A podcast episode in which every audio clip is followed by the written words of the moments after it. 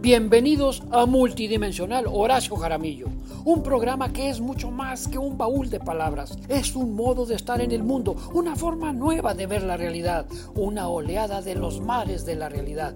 Tener un alma de diamante y una voluntad de acero que te llevarán a ser más y sentirte mejor. Los grandes de este mundo cambiaron en el banco de la vida ideas viejas por ideas nuevas. ¿Se puede cambiar la realidad?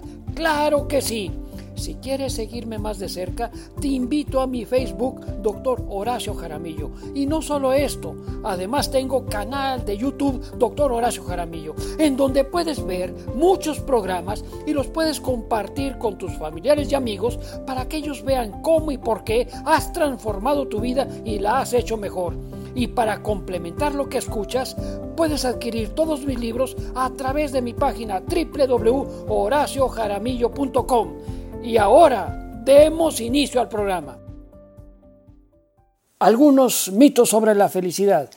Aquí vamos con este programa que siempre estará de moda. Tú sabes, la gran inquietud del ser humano es cómo ser feliz o cómo aumentar algunos cuantos grados el termómetro de mi felicidad. Y así, pensemos por así decirlo, desde Aristóteles hasta nuestros días, por así decirlo, desde tiempos anteriores a Jesucristo, todos han estado buscando la felicidad. Por eso, siempre decir algo sobre ello nos va a ayudar a pensar. Yo te quisiera decir, a ver, ¿qué es si tú te pones frente a tu casa Sacas una silla, cierras la puerta, como si estuviéramos en provincia en los tiempos viejos, y a la gente que fuera pasando por enfrente, digamos, de ti, por la banqueta, oye, ¿tú eres feliz? ¿Qué tan feliz eres? Pues difícilmente te dirían, no sé, o, o, sí soy, pero los ves llorando o los ves discutiendo, digamos, al día siguiente. Y con eso, digamos, con una cara de fucho, de amargura. En otras palabras, la gente que dice, mira, si yo tuviera de veras una gran casa, un gran coche, una gran esposa, un gran esposo y tuviera, digamos, una buena cantidad de dinero en los ahorros del banco disponibles para gastarlos en lo que yo quiera, creo que sí sería muy feliz. Creo que sí sería así digamos, un hombre realizado, una mujer realizada, porque tengo muchas cosas que ahora que no las tengo, las responsabilizo o de mi infelicidad o de mi felicidad. Bueno, ¿y qué es lo que nos dice la estadística actualmente sobre eso de tener cosas buenas y eso del nivel de qué tan infeliz o de qué tan feliz soy? Pues mira, es interesante caer en la cuenta que a partir de la Segunda Guerra Mundial se hicieron ciertos... Ah, eh, digamos, como investigaciones para poner el nivel de felicidad de la inmensa mayoría de la gente. Y pon tú que ya terminada la guerra, ya con la liberación, ya con haberte reconciliado pues eh, eh, con las muertes y con las personas que se fueron de tu vida, sacando pues digamos lo bueno y lo malo, llegaron a esta conclusión. Yo creo que ahorita, al final de la Segunda Guerra Mundial, andamos en un índice cultural, social de felicidad de un 65%. O ponte un 70%, pues porque ahora sí tengo trabajo, tengo que comer, ya digamos me reconcilié digamos con las pérdidas y ya reencontré el amor con mi esposa y con mis hijos. Muy bien. Bueno, curiosamente, Ahora, en el 2020, más o menos en la década del 2010, volvieron a hacer una investigación sobre los índices de qué tan felices somos ahora que ya tenemos en relación a los años del 45 la posibilidad de ganar tres veces más o cuatro veces más que lo que se ganaba en aquel entonces. Los índices de seguridad social, los índices, digamos, del control de los malestares sociales o geográficos, se, habían reducido, digamos, hasta en un 40 o 60%. Pero el índice de la felicidad, curiosamente, no aumentó, sino que se había quedado igual. ¿Y cuál es la razón de todo esto? Pues es muy sencillo. Mira, si tú te sacas la lotería hoy y te sacas una buena cantidad de dinero, ¿qué es lo que vas a hacer? A ver, tienes tu dinero contable aquí. sobre tu mesa de contabilidad, sobre tu chequera, etcétera, etcétera. Y con eso decides, voy a cambiar mi casa, voy a comprarme un coche nuevo, de esos, digamos, de marcas europeas que salen, digamos, en los grandes comerciales. Muy bien, compras tu casa, compras tu coche, bla, bla, bla. Y curiosamente pasa algo interesante.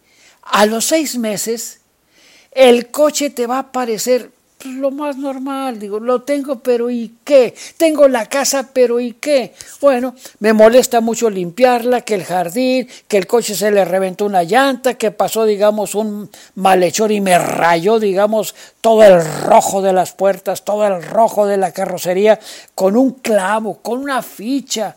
Y entonces sí entro en una gran situación de malestar. ¿Qué quiere decir esto? que el cerebro tiene la habilidad de neutralizar el efecto interior de las cosas buenas que te pasan. Es muy sencillo. Tú entras, por así decirlo, vienes de la calle y entras a una tienda que tiene, digamos, un perfume, diríamos, maravilloso, un, desinfectante con olor perfumado, que al momento de entrar dice, ay caray, esto huele muy bonito y no huele tanto al aceite quemado, a la gasolina quemada, o vaya, a lo sucio que pudiera estar la banqueta o la calle de la cual vengo. Pero a la media hora, si tú quieres, digamos, poner un registro interior del olor, te darás cuenta que ya no hueles aquello bonito que al principio sí olías. Y lo mismo te pasa. Vas a comerte un pastel de chocolate, mira las tres primeras cucharadas, yo lo he constatado todos los días, bueno, que como un chocolate, o sea, ya una vez al mes. Y de veras, la primera cucharada 100% de placer, la segunda cucharada ya el 90, la tercera cucharada ya el 70 y la cuarta cucharada ya me empalagué, ya no quiero. ¿Por qué? Porque el cerebro neutraliza la sensación placentera. En otras palabras, todo lo que te cae de sorpresa, sí te impacta y los centros del placer en tu cerebro se activan y la gozas, la gozas sin duda. Pero después de un tiempo ya necesitas más placer. Ese es el problema precisamente de los que tienen problemas de adicción a las drogas. Que obviamente al principio un carrujito de marihuana o digamos una dosis X de, ah, heroína, uff, te eleva, según dice, yo no sé, hasta los séptimos cielos, ¿no? Y platicas y eres generoso. Pero después para el día siguiente vas a necesitar más gramos, más carrujos. ¿Por qué? Porque se, se neutraliza el impacto del placer. Entonces, esto creo que pone en jaque mate las teorías de que las cosas de afuera son las que me van a dar la gran situación placentera. Entonces, ¿qué es lo que nos dice la investigación? Pues mira, ahí te va. La investigación nos dice, el 50% que tú tienes en tu genética es lo que te da el índice de tu placer. Es decir, nadie nace 100% feliz. Es decir, la genética nada más te da, si tienes muy buena, un 50%. O por otro lado, si no tienes tan buena genética, también tienes nada más un 50% de tendencia depresiva, de tendencia melancólica, de tendencia pesimista, de tendencia negativa, nada más. Pero queda todavía otros dos índices que te pueden dar la gran luz para quitarnos pues el mito de que las cosas de afuera son las que nos hacen felices. El 10% restante sí te lo da obviamente lo que viene de afuera, por así decirlo tienes una nariz que no te gusta, bueno, pues te haces un arreglo ahí a través de la estética, eh, eh, diríamos, eh, del, del, rostro, y sí, ese 10% te viene muy bien, pero no más, nada más, el 10% es lo que tú puedes mejorar o con el ingreso, o con las relaciones sociales, o con las relaciones familiares. Entonces ya llevamos 60% en esto de que la felicidad viene de afuera.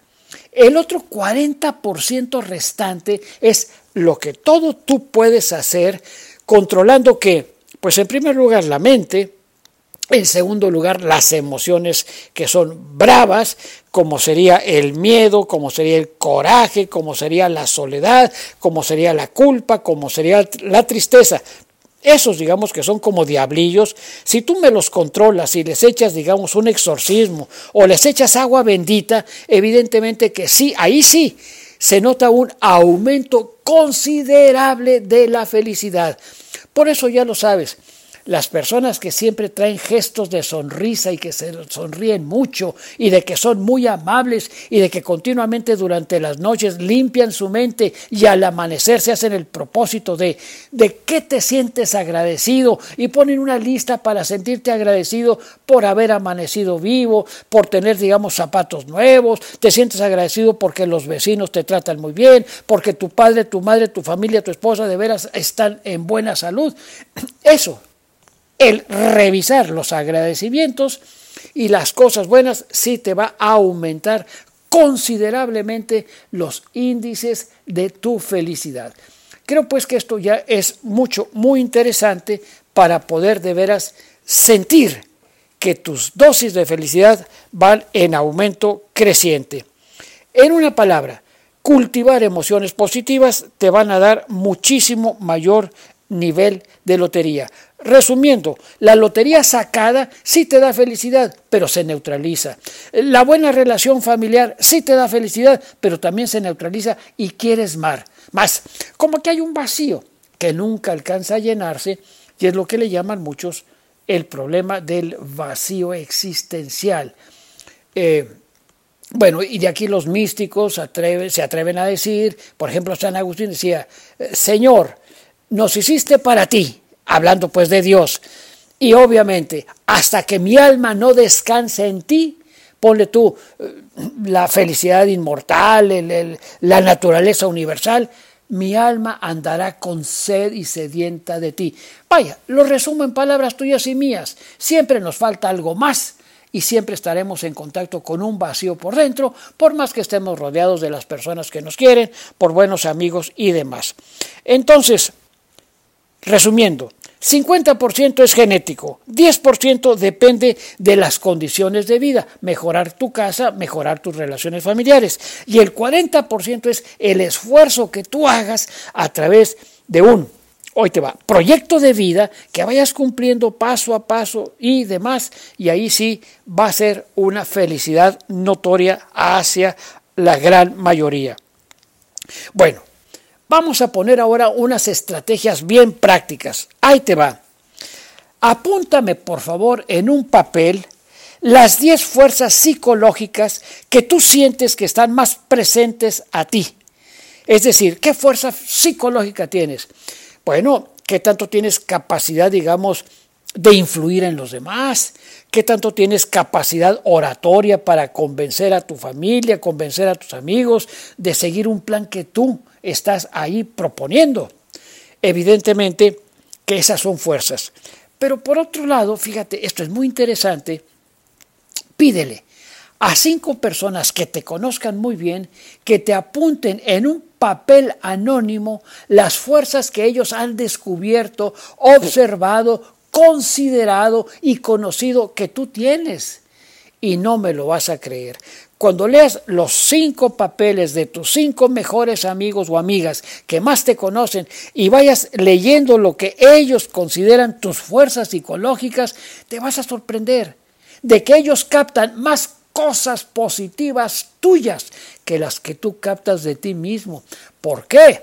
Porque hay una tendencia a la negatividad, hay una tendencia a yo verme menos fuerte, menos cualificado que aquellas personas que admiro o que aquellas personas con las cuales me voy topando en la vida. Por eso, el saber qué es lo que piensan las personas que más te quieren a través de esas fuerzas que tú les pides que te las platiquen, si es que captan alguna, bueno, es un ejercicio de veras importantísimo para darle fuerza a tu imagen y salir de pozos de negatividad y pisar sobre tierra firme.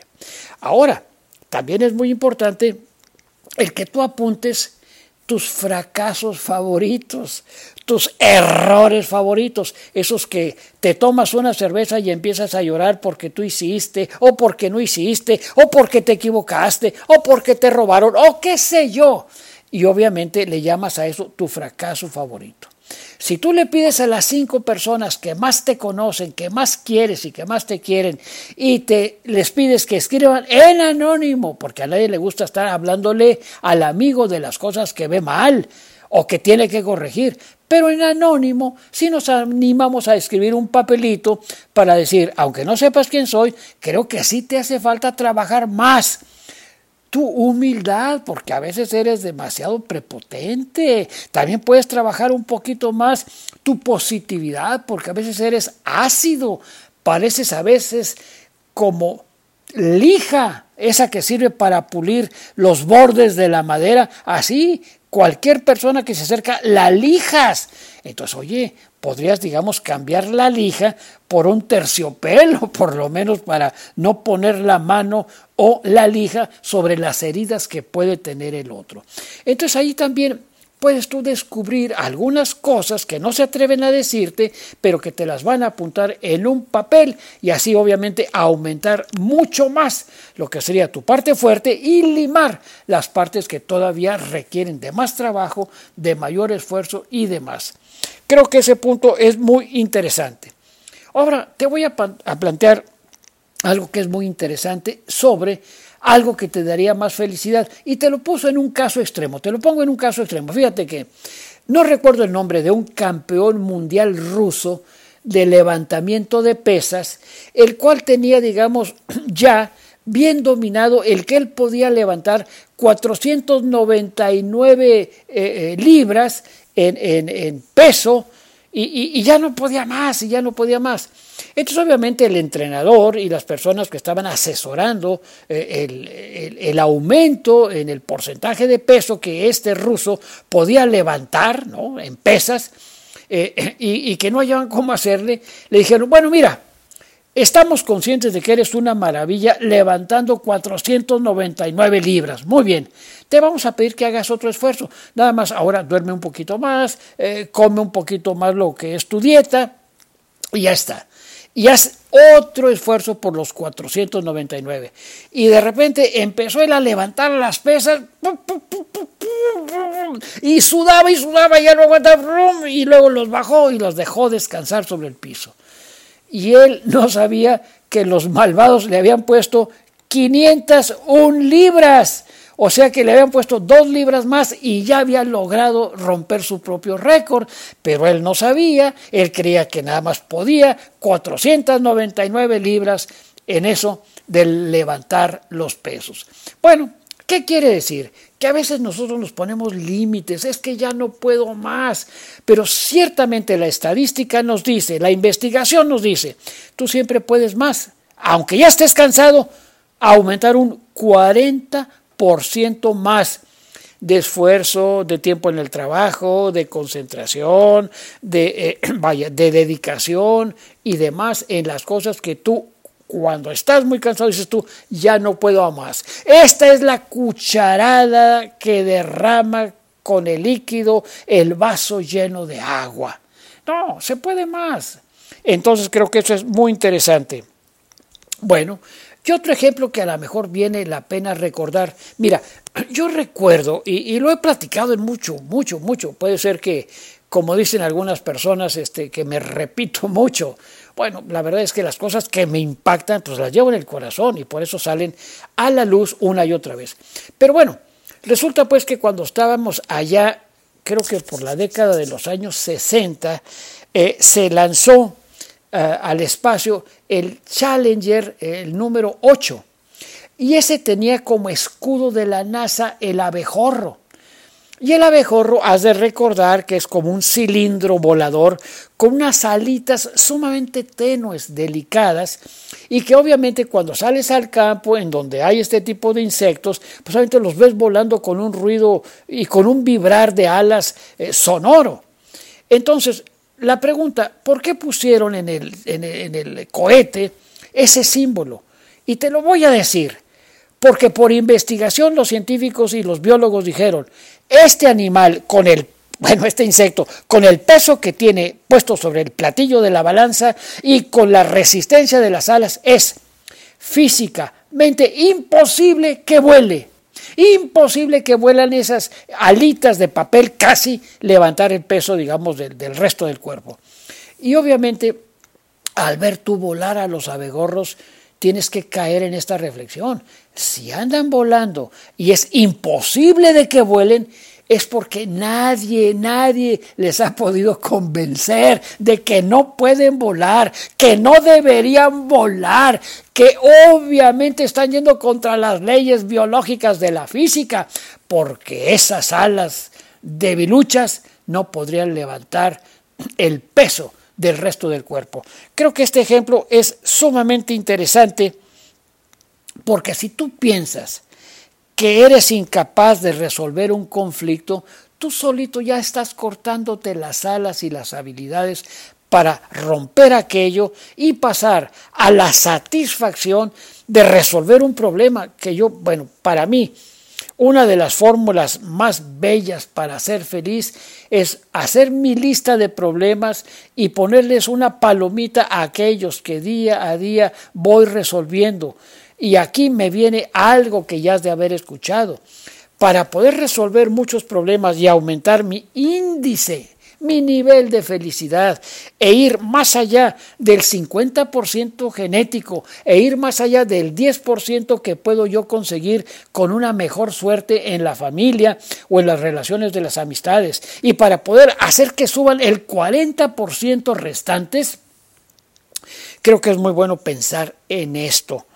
Y es simple y sencillamente el ver qué pasa cuando yo resuelvo un conflicto.